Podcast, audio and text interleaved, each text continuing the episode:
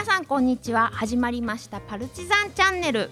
この番組はブランディングとコミュニケーション戦略の専門家が独自の哲学や仕事観を持つキーパーソンとざっくばらんにトークを展開する番組です。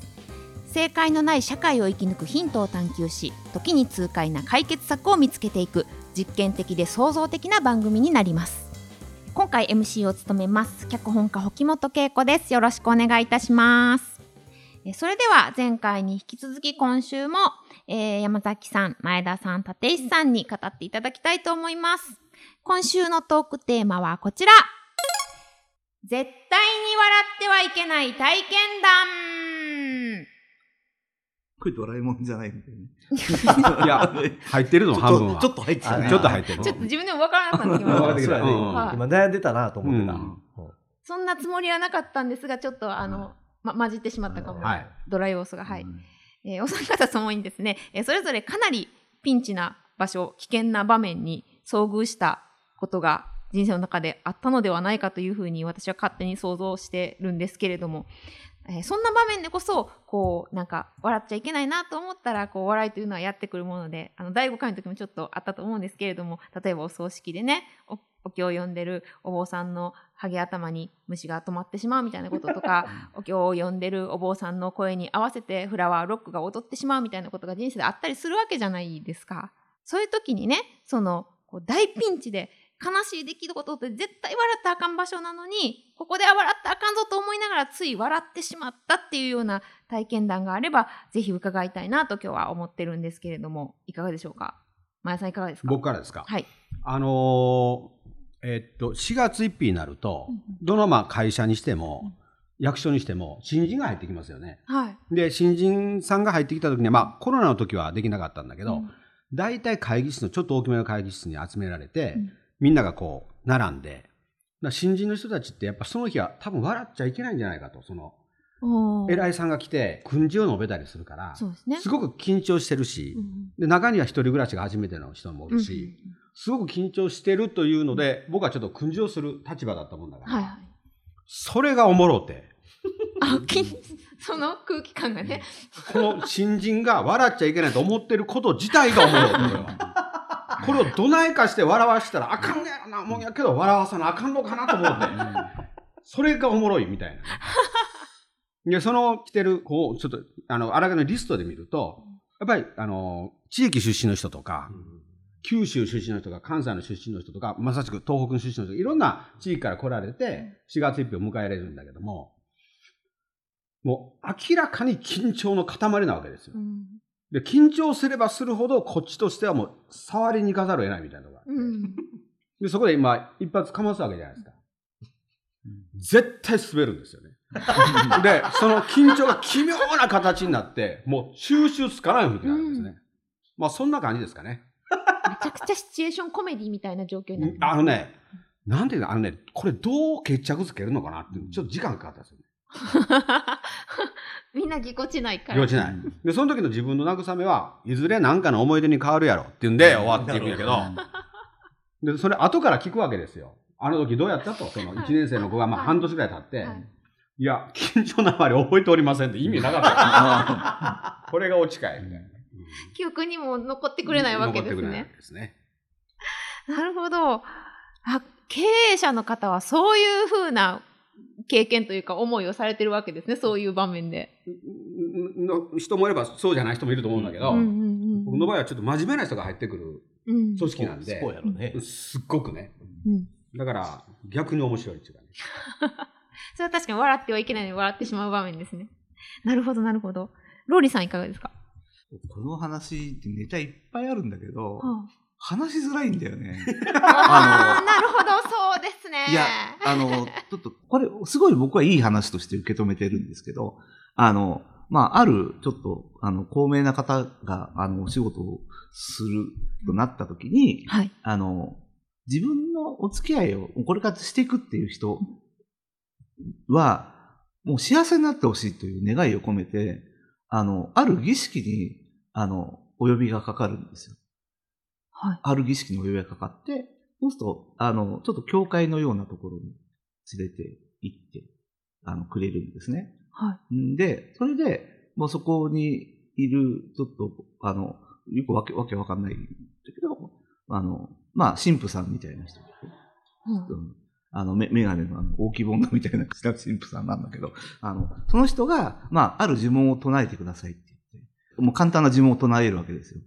で、そうすると、なんか、ろれつが回らなくなるんですよ。ず同じことを繰り返してると。はい。うん。そまあまあ、その4文字の言葉なんですけどね。うん。あの、そうやって、ろれつが回らなくなったらおめでとうございますって言われる。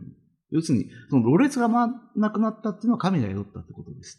ふうに言われておめでとうございます。はい。うんでで、その後、心の、心の儀式が終わりましたけど、体の儀式が終わってませんって言われて、で、あの、き着替え、着替え室にご案内しますっつって、で、あの、ウィーン少年合唱団みたいな服に着替えなきゃいけなくて、はえ？っとかっつって、そしたら、こう、外に出るわけですよ。2月ですよ、寒い時時に。で、したら、あの、小学校のプールで、あの、大きいプールに入る前に、ちょっとこう、こう、低い、あの、水深でこう、水に浸かるみたいな、なんか、こっち、ミニプールみたいなのがあるじゃないですか。なんか、らいのちっちゃいプールだったと思うんですけど、そこでも、その呪文を唱えてくださいって言われるよね。半分、その、そのプールに浸かりながら。はい。で、で、それで呪文を唱えてたら、いきなり頭を押さえつけられて、ガバーってプールに沈められるわけですよ。えはい。はい。え、2月の寒い時ですよ。はい。うん。で、え、何し、何しますのみたいな感じなんだけど、で、バサーって顔上げたらおめでとうございます。で、すべての体の清めが済みました。感じなんだけど、あの、一緒に、あの、それを受けた人が、あの、もう、あの、ボクシングのある世界タイトルを、あの、控えてる人で、その人はもう、この機会がもう光栄で光栄でしょうがないっていう ような、あの、感じでいるから、こっちもなんか、もう何も言えなくて、普通に、あの、普通にこの儀式に従ってたんだけど、あの、なんか、いや、いいですよね、こういうのね、とか、パワーもらえますよね、とか、っていう体験をして、で、そのチャンピオンは、その後風邪ひいたらしくて。ええ。でもその後ちゃんとタイトル奪回して。よかった。うん。落ちあった。いやいやいやよかったよかった。落ちあった。うん。そうそう。いや、でも、あの、でもまあその、こそれに誘ってくれた人は、あの、尊敬してるし、感謝してるし、だけど、こう人には、あの、いろいろな、なんか、そのな、良かれと思ってとかね、こう、があるんだなとか思う。ところを深くしなきゃいけないなと思って。うんそれはそれをずーっと体験しながら、うんうんあの、ご一緒に行かれた方はすごく真面目に受けられたけれども、ローリーさんは常に笑いそうなのを我慢してたってこと？あの、まあ、笑いそうなの我慢したっていうことも失礼なんですけど、まあもう、まあちょっと、ちょっとね、ちょっとありえないシチュエーションだったので、ちょっと新鮮な驚きとかね。なるほど。うん。うんついついね、うんまあ、私だったら笑いを我慢してしまうかもなってちょっと思ったというか、いや、本当はもっといい話いっぱいあるんだけどな。本当残念だな。うんはい。ありがとうございます。うんえっと、では、立石さんお願いします。はいはいはい。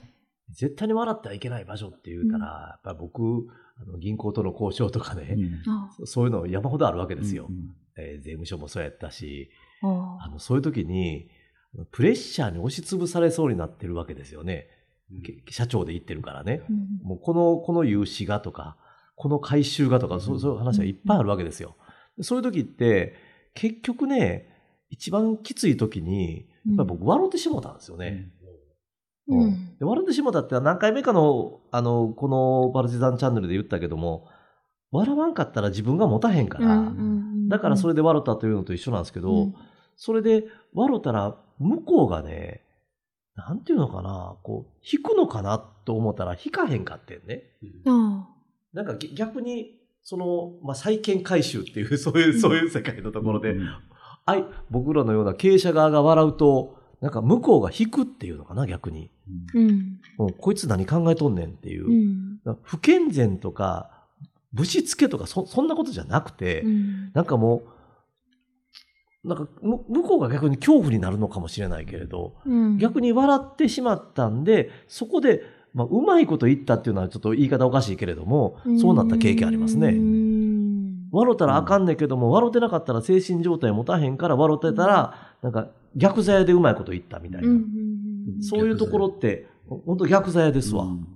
ここは笑ったらあかんと思ったところだったけど、意外と笑ったらそそれが。だって金返されへん話をしに行かなあかんのに、うん。でそこで、えー笑ってしもたら向こうが引いたっていうね、それで向こうが譲歩したっていう、嘘みたいな話ですけど、別に作戦でやってるんじゃ違うんですよ、全然。然作戦やったら向こう見破ると思います。向こうプロやかあ、もうら。結局そういうことですね。う向こうにしてみたら笑ってる場合かみたいな。ん、そうなると思う思うんやけども、うん。ところが笑ってるやないか。うん。でその笑いっていうのが、だから普通の笑いじゃなくて、うん。もうもう究極というか、あの、極限状態になってる時で出出た笑いやったから、うん。なるほどね。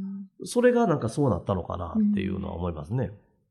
笑ってはいけない場面の先にはそういうのがあるのかもしれないですね。だうん。そういう場面だからこそ、その、我慢するとかじゃなくてもう笑ってしまうというか。うんうんうんうんなんか極限状態行ったら笑ってる人って言いますからね。うんうん最も笑ってはいけない場所は笑ってしまう、笑わざるを得ない場所なのかもしれないですね。うんフランケルの夜と霧ってあのユダヤ人の修行の話あ今、今すぐ来ると思った。あむっちゃ思った。最後笑うじゃん。うんもう何日間かの時に、まあね、な死ぬかもしれんという時に、結局、歌うか祈るか笑うしかな人間ありませんっていう話だけど、笑ってるやつ生き延びるよね。今なんかね、本当に自分で喋りながら夜と霧だと思ったら、見事に来たね。うん夜と霧、夜と霧の話。夜と霧やと思う。夜と霧は思ったうん僕も。極限状態には歌うか祈る、祈るか笑う。っ笑う。うんていうようなことが書いてあったような気がする。うんうん。いや、夜と霧そうでしょ。そうやった。具体的にそうじゃないけど、そのイメージがイ。メージが。僕もしゃ喋るまで思ってなかったけど、喋ってから、あの、フランクルの夜と霧が出てきて、うんそしたら見事にまた前田さんが言うたっていうだけの話やけど、うんそう思いますね。うんうん。その中で、まあ、笑うを選択される。で選択というかもう自然と出てきたよね。自然と別に、うん、笑わんのやってられへんかったから。うん。うん。あの、悲しい時に笑うっていううん。いうどねいうのがあるのかなと思った時に、あの、演歌ね。演歌で大体悲しいじゃないですか。うんうん。うん、そうですね。涙とか。うんけど、笑いの演歌ってないじゃないですうんああ、そうかそうか。か。悲しみの演歌そうやねそうやねうんけど、笑いの演歌の方が悲しいんちゃうかなと思う。ああ。そうや。ね。うんそうやねななんか、ないんやろか。そうやねもう極限の笑いの演歌ってでできないもんなのかな。うん。なんか演歌のイメージは悲しさとともになんか寒いとこ行くイメージ。寒いところにうん北へ行って、に南行かへんよね。行かへん行かへんよな。で、港行ってカモメが飛んでて、そうそうそうそうそう。いうイメージがあるじゃないイメージあるイメージある。うん。悲しい時に笑ってるっていうことの方が余計悲しかったりする。うんでででもそれ要素あると思いますよ。うん、うん、うん。そうですね、うんうんその方が悲しみを表現できるみたいなことはは。あると思うし、私もその脚本書くときにそういうの書くことあるなって思う。なるほどなるほど。ああ、そうですか。まあ、むしろその悲しみを強調するために登場人物を笑わせるみたいなことうん。とか、無理やり一生懸命笑おうとするとか、滑ったら怖いけど、あ調理師やから、あの、あの甘いもの作ろう思ったら塩入れるっていうのと一緒やね。なるほどね。ああ。そういえば、あの、日本、日本喜劇人協会っていう今、存在してるのかどうかわからない団体の、ちょっと理事を、あの、小松正夫さんっていう、あの、あの、あの、タレントさんが、はからの、ちょっと、あの、ご指名で手伝ってたんですけど、はい。あそこで会った脚本家が、やっぱり、あの、人がね、あの、泣かす脚本はいくらでも書けるけど、なんか笑かす脚本ってうん。本当に高度で、もう難しいっていうことをすごい言ってたんで、ああ。それはだから、あの、自分分かりやすい、その、なんかこう、泣かせるものって、やっぱり拒否反応あるじゃないですか。うん。やっぱ笑、笑わせてくれる本とかってすごいな。正直新喜劇、それやもんね。うん。泣き笑いやもんね。そうそうそうそう。うん。そうね。藤山寛美さんの、あの、うんって必ずそういう話出るもんね。ありますよね。ね。うんなんで大阪の喜劇って、笑った後にな泣かせるのか、あれが分からないよね。うん。僕らね、子供の頃から見てるからですよ。。うん。吉本もせやけど、うん。吉本もどっか泣き笑いあるうし、ん。松竹もっとあるし、それを子供の頃からも吸い込まれてるから、うんいやもう涙の復帰とか、ほら、またちゃっきり娘の話するけど、衝撃だ。った。そこ、娘さっきり娘に来る。うん、そう。じじゃあちゃっきり娘っていう、うん。自分も知らなかった、はあ、ちゃっきり、ちゃっきり、ちゃっきり知らなかったグルーープが、あの、ある番組でふ涙の復帰をするわけよ。うん。で、もう、本当にもう闘病して乗り越えてって、うん、うん、あの、で、で、その後にコントやるんだけど、あの、もう散々泣いた後に、うん、お前もう一回入院せえみたいな、なんかそういう、そういうネタをやったりする。救急車のネタとかね。そうそうそうそうピーポーピーポーってね。うんはいはいはいはい。あの切り返しがちょっと東京ではわからんみたいああ。でもそれ、関西人やったら言うね。言うね。もうペン入院制って絶対言いやすいよね。言いやすい。な。うんうあとなんかもう、泣く姿を芸人が見せるって、おしゃれじゃないっていう感覚が東京であるんだけど、大阪の人平気じゃん、もう。ね。泣き笑いでしょ、やっぱり。うんうん。だって松竹新喜劇だって絶対どっかで一回泣かすもんね。うん泣かすねう。ん笑わして泣かすよね。ねえ。神さんはね。すごいよね。両方楽しみたいのかな。いや、だからほ、普通にトーク番組で関西の芸人の人って本番中に泣くじゃないですか。うんあれわからないね。わかんなくてもいいんだけどさ。そうだよね。うん。はい。もう泣くのがかかっこ悪いみたいなのがあるんあまあ、映画っこしいだから、まあ、そういう。泣いてるとこを、その、で泣くって個人的な事情だったりすするから、うん。そんなもん人様に見せるもんじゃないっていう感覚は、うん。あるぜ前回さうん、上岡龍太郎さんの弔辞の話したと思うんだけど、はいはいはいノックさんが亡くなった時の、うん。あの時でも、あの淡々と喋るんだけれども、どっかで最後に、最後は被告人にまでなったノックさんっていうフレーズ入れて、絶対くすぐり入れるわけね。ああ、入れてるわけや。うんうんタモリさんの場合はそういうのないわけですよ、やっぱり。うんやっぱり関西の人間、ど、どっかで笑い取らなあかんって、うんそれは葬式だろうとなんだろうとって。まあ、相手芸人やしね。うんでも、それ僕あるような気がするね。それさっきの塩ですよね。うんうん、そうそうそうそうそうそうそう。でももう塩を効かした方が美味しいって私も思ってる気がします。うんうんうんうんだって、上岡龍太郎さんだって、それ別に入れんでもええねんやるけども、もうもう入れなあかんと思ってますやんか。入れんのが普通みたいな。そう、そう、そうでしょ、んそうでしょ？うん。まあまあ、ノックさんだからと言ったらそうだけどもう。んうん。なんかそういうのでも好きですね、僕は。うん、そう、そうですね。私もその感覚かなって。むっちゃディープな相談になればなるほど、僕どっかで笑笑ってる方がええと思ってるもんね。そうねうん。う。うんん笑いには、もしくは泣きには、お互いのスパイスがちょっと必要ということで。はい。なんか、あれ来たね。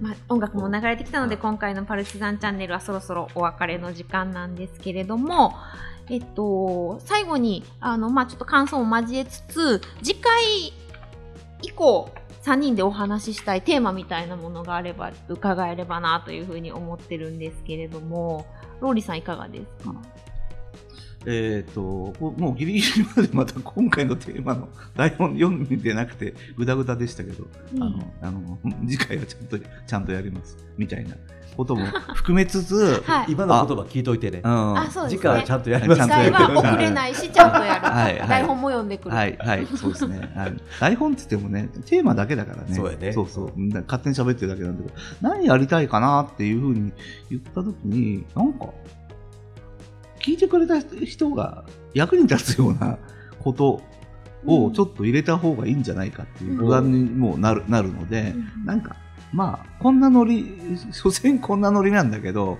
でも、な何か、あ、ちょっと、ちょっとこれ、なんか使えるな、みたいな、うん。なんか、いうとこに持っていけるテーマをちょっとなんか考えたいな。うん。うん。そうですね。どんな、どんなことが求められてると思います？あでもみんなそれぞれの分野で、なんか、あの、切り抜ける知恵とか、うん。あこう物事を見る時の軸をこう持って見てたら、なんか、あの、こんな目に合わないとかうまくいくとかみたいなそれぞれあったりするんで、うん。うん。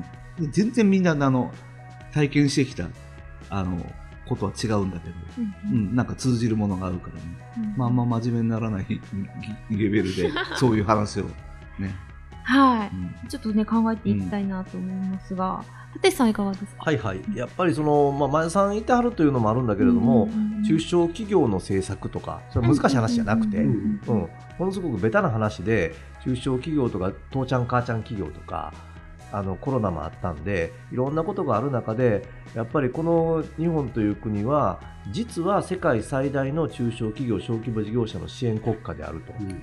いうことをなんかこう難しくならない範囲でお伝えできたら父ちゃん母ちゃん企業の方々がちょっと元気になってくれるんちゃうかなっていう。んんうんうんあそうですね。なんか、うん。いいなというか私もそういうお話はぜひ伺ってみたいなというふうに思ってて、その経営のこととか私自身は全然知識がなくってわからないんですけどでもそのリスナーの皆さんの中には私と同じようにわからない方ってたくさんいらっしゃると思うのでこうそういう立場で私も一緒に聞いたり質問したりできたらなと、だから父ちゃん母ちゃん企業の中小企業の経営者とともに支援する人たちがいっぱい聞いてくれてるって分かってるんですね。うん。あ支援者という、うん。そういうや役人も含めてなんだけど、コンサルも含めてなんだけど、うんうんうんうんそういう人たちがいっぱい聞いてくれてるからその人たちに対してなんかこうねお伝えできることがあったらうんすごくいいんじゃないかなっていうのは、あの思いますね。うんうんそれはぜひやっていきましょう。んはい。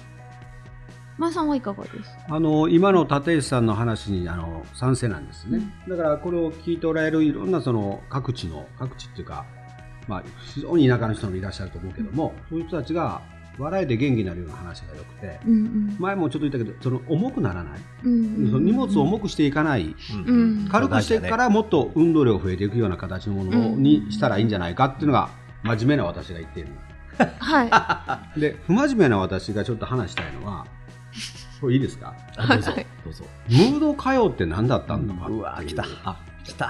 あのね来た。ロス・プリモスとかね Cómo está señor とかいう。一時そのスペイン語を中心にうバンド名とか歌とかがブームが起きてるわけよ。で消えてるんやけどこれが何やったんかなっていうのがものすごく気になってるんですけどね。まあここで喋る必要でも必要はないんだけども。いや大好き。このこの年代はみんな経験してる。大好き。それコモエスタ・セニョールってなんかよわコモエスタセニョリーセニョリーだよその話がなん何かの経営とかマーケティングにつながっていけばいいのかな。いやってもいいただのかな。ただ同世代のおっさん連中オーバーハン連中聞いたら喜ぶと思うよ。うん。